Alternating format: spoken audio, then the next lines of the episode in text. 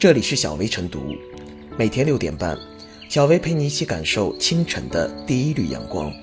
同步文字版，请关注微信公众号“洪荒之声”。本期导言：七月十三日，有重庆市民报警称，洪峰正在过境的嘉陵江中有人被困。消防官兵驾冲锋舟沿江寻找一小时，发现七名落水者，但七人均拒绝救援。他们自称是专业游泳队员，故意到此体验洪峰漂流。消防队员只得在洪水里护送七人直到天亮。这段洪峰漂流拒绝救援的视频传到网上后，引发对漂流者的广泛谴责。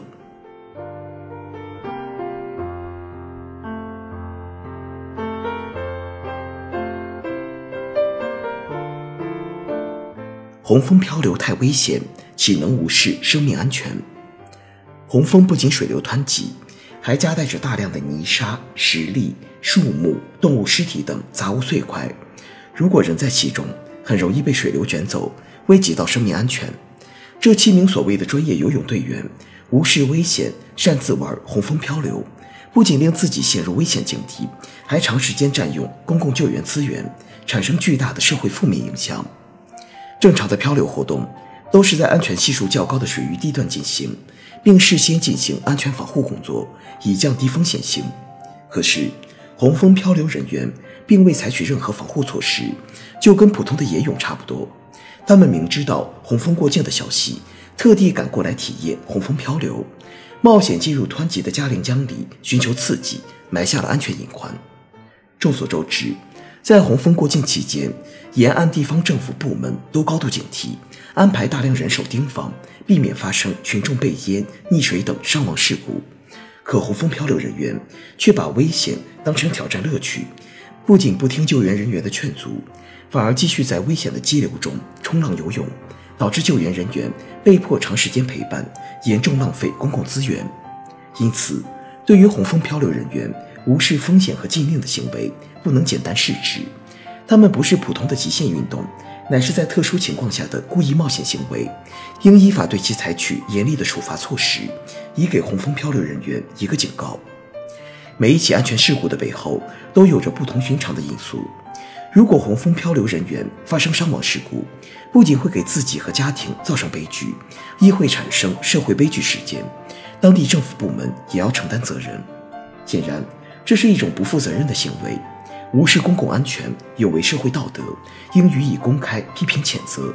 同时，各地游泳协会要引以为戒，完善会规，明确会员要遵守法律法规，不得擅自搞洪峰漂流等违背法律和社会道德的冒险行为。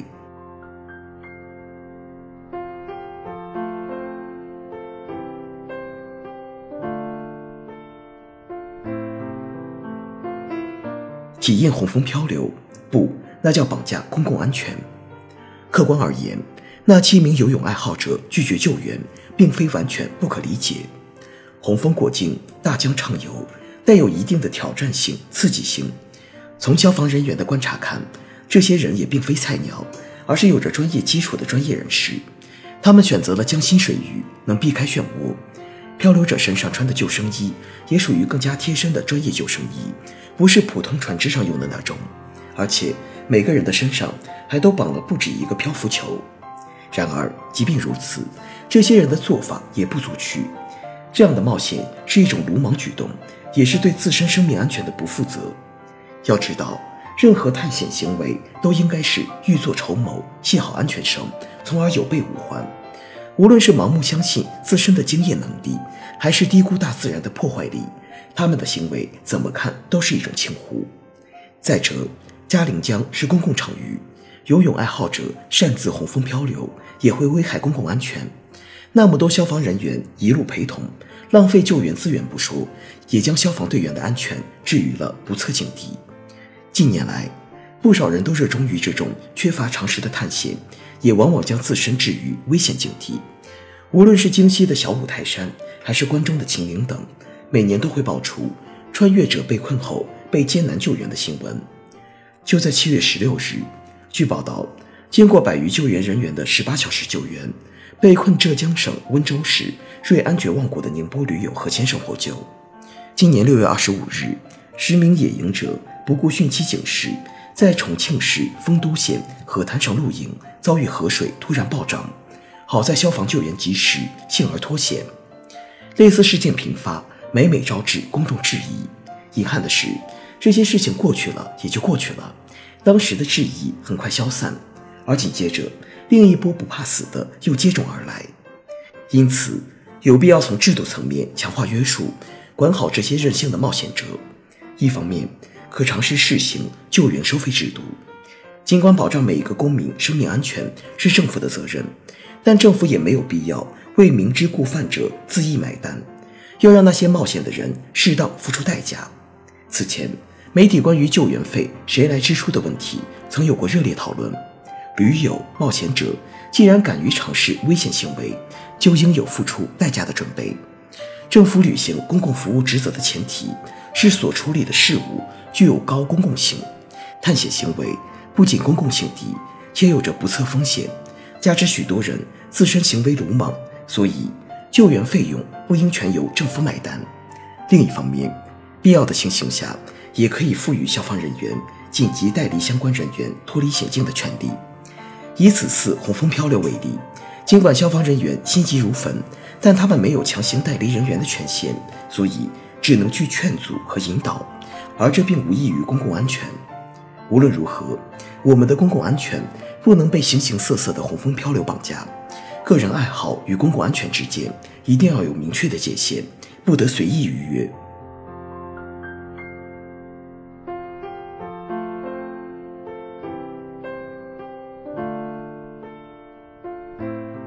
最后是小微复言。